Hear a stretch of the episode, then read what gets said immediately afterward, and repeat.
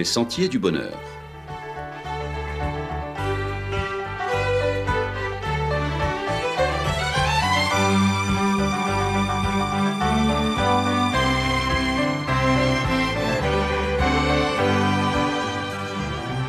Une émission qui vous apporte un message d'espérance, de paix, de joie et de confiance. Chers amis auditeurs, bonjour. Promesses électorales ou espoir mal papaye? Dites-moi, chers amis, qu'est-ce qui vous branche le plus dans la vie? Qu'est-ce qui vous ferait le plus plaisir? Qu'est-ce qui ferait briller vos yeux de convoitise? Qu'est-ce qui changerait radicalement votre vie? Qu'est-ce qui pourrait vous arriver de plus merveilleux? Il est vrai que le rêve de l'un n'est certainement pas le rêve de l'autre. Pour certains, ce serait de gagner là immédiatement un million d'euros au loto.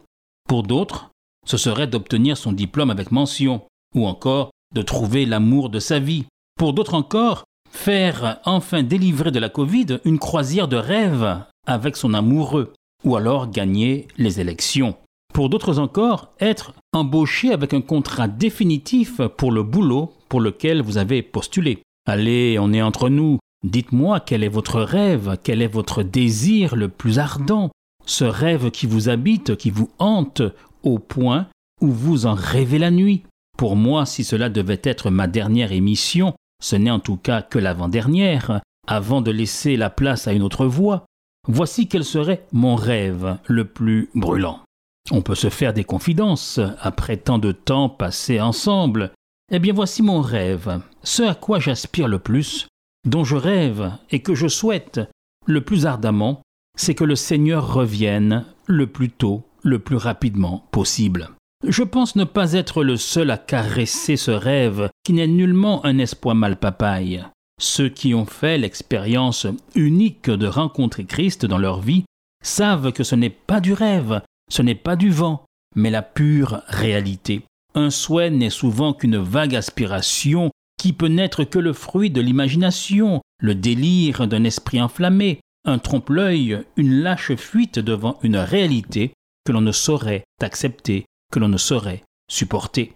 Là, on aurait raison de dire avec Marx que la religion ne serait que le véritable opium du peuple. Ce qui fait toute la différence chez moi et chez tous les chrétiens qui aspirent à ce jour fabuleux, avec tous ceux qui croient et qui espèrent dans la promesse faite par le Seigneur de revenir, oui, car il a dit Je m'en vais, vous préparez une place, et quand cette place sera prête, je reviendrai et je vous prendrai avec moi, afin que là où je suis, vous y soyez aussi.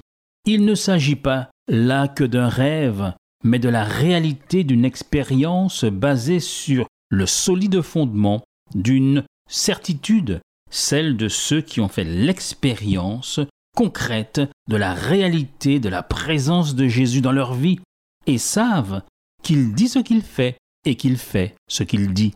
Rien à voir avec certains politiciens dont la devise est que les promesses n'engagent que ceux qui y croient, alors que c'est tout différent pour ceux dont la vie a été bouleversée, changée, transformée du jour où ils ont rencontré le Seigneur Jésus qui a promis de revenir. Voici ce qu'ont dit les témoins du ressuscité. Ce Jésus qui est parti et que vous avez vu monter vers le ciel, il reviendra de la même manière.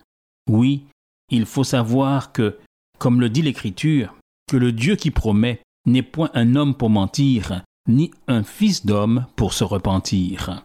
Quel que soit votre rêve, l'objet de votre désir, rien n'approche la jubilation, la joie de l'espérance du retour de Jésus. À quoi rêvez-vous vraiment ces temps-ci?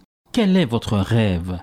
Eh bien, multipliez votre rêve actuel par dix, par cinquante, par cent, par mille, et vous n'arriverez même pas aux genoux de l'ampleur du bonheur que représente le retour de Jésus. Vous allez me dire, je veux bien qu'il revienne, mais pas vraiment tout de suite, pas encore, j'ai tant à faire. Je ne suis qu'au début de ma vie, au début de ma carrière. Je viens de me marier, d'autres diront, je viens de construire ma piscine. J'ai enfin réalisé ma maison, j'ai plein de projets. Oui, mais pendant ce temps, il y a tant de malheurs sur cette terre, tant de malheureux. Et puis, même si vous y arriviez, vous, à réaliser vos projets, ce qui n'est pas gagné d'avance, une fois atteint l'objet de votre désir, il ne vous faudra que peu de temps pour être blasé, insatisfait, et vous vous retrouverez obligé de nouveau de vous mettre en route pour une nouvelle inspiration, un nouveau combat, un nouvel objectif qui puisse vous stimuler et vous faire croire que vous n'êtes pas mort, que vous êtes toujours dans la course, et c'est reparti pour un tour. Hein. C'est le véritable tonneau des Danaïdes, impossible à remplir. Sachez-le, chers amis, le royaume de Dieu, contrairement à ce que pensent certains, n'est pas un lieu ennuyeux où nous serions obligés de passer notre temps, que dis-je, l'éternité, assis sur un petit nuage, la bouche en cœur, à gratter nos harpes dorées toute la Sainte Journée.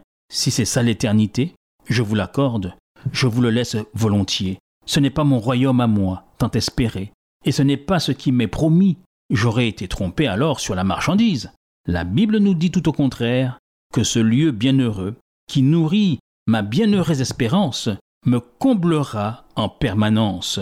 Selon l'apôtre Paul, qui le dit si bien dans son épître aux Corinthiens, ce sont des choses que l'œil n'a point vues, que l'oreille n'a point entendues, et qui ne sont point montées au cœur de l'homme, des choses que Dieu a préparées pour ceux qui l'aiment. N'est-ce pas ce bonheur qu'entrevoyait David le psalmiste dans son beau psaume 84 quand il s'écriait, enthousiasmé à se retrouver en la présence du Seigneur Mieux vaut un jour dans tes parvis que mille ailleurs. Je préfère me tenir sur le seuil de la maison de mon Dieu plutôt que d'habiter sous les tentes de la méchanceté. Oui, que vaut tout ce que ce monde peut nous offrir Que valent les promesses de ce monde face à ce qui nous est promis par notre Dieu d'amour Vous imaginez toute une vie à se spécialiser dans un domaine du savoir pour n'étudier que l'œil d'une mouche chaque domaine d'expertise demande toute une vie, et on n'a pas assez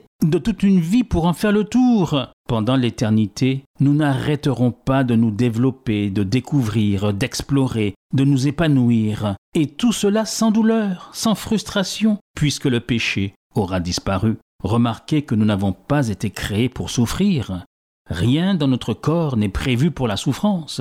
Tout est disposé pour la jouissance, même les plus exquises l'œil pour voir, l'oreille pour entendre, la peau pour les caresses.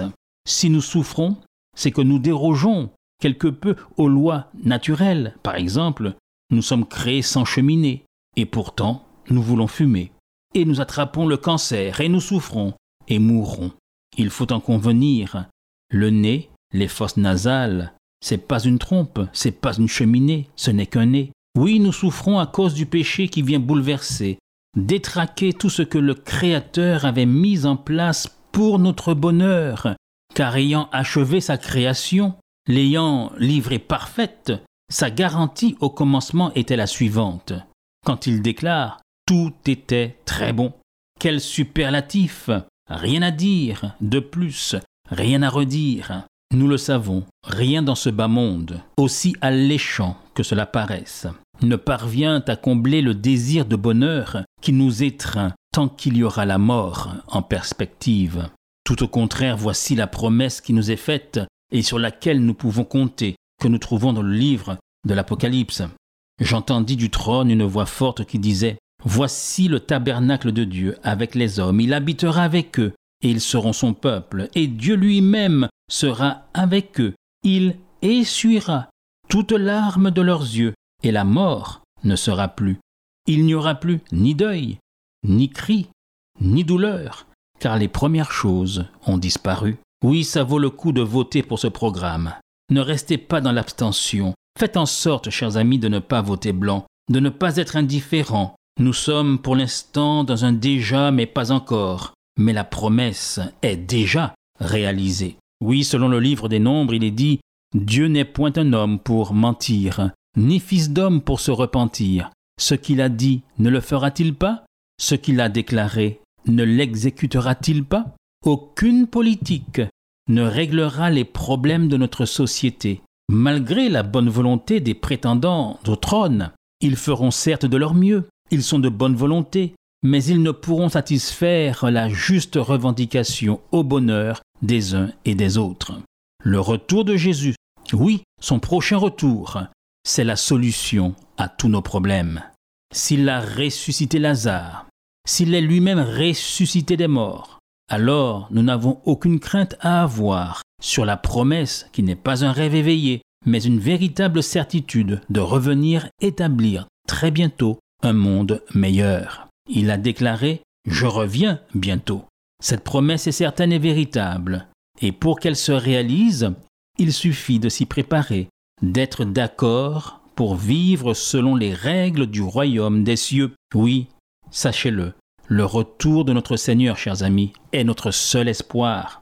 Vous imaginez cela Plus de larmes, plus de pleurs, pas de souffrance, plus de séparation, plus de divorce, plus d'inceste, plus de saisie par huissier, plus de guerre, plus d'inondations, plus de tremblements de terre, plus de cancer, plus de pollution, plus de chlordécone, plus de chômage, plus de profitation. Tout cela s'est terminé. Chaque parti politique promet de vous décrocher la lune, alors que vous êtes prisonnier de votre cage en fer tout rouillé. Il vous propose une cage aux barreaux dorés.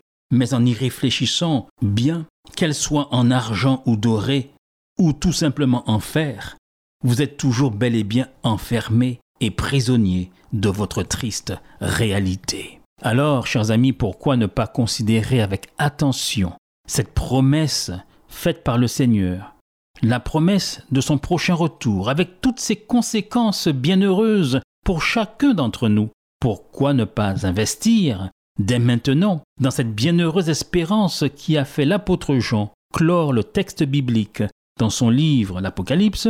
Par cette demande, par cette prière. Viens, Seigneur Jésus.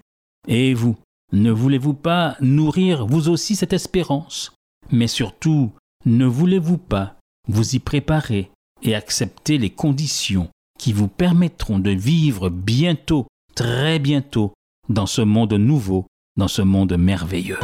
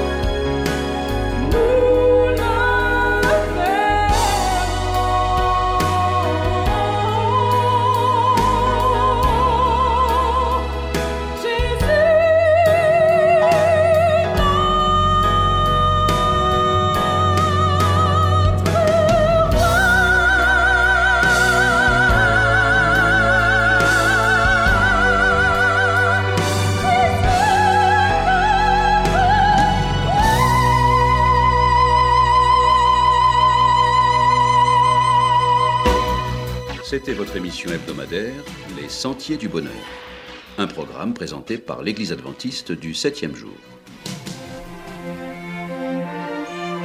Aimeriez-vous lire le texte de la causerie d'aujourd'hui? Demandez-le. Il vous sera envoyé gracieusement. Nous tenons également à votre disposition notre cours de Bible gratuit par correspondance. Nous le recommandons vivement à tous nos auditeurs. Écrivez-nous aujourd'hui même. Voici notre adresse boîte postale 50 97 282, le Lamentin CEDEX 2. Nous nous réjouissons à la pensée de vous retrouver à l'écoute la semaine prochaine à la même heure. À bientôt.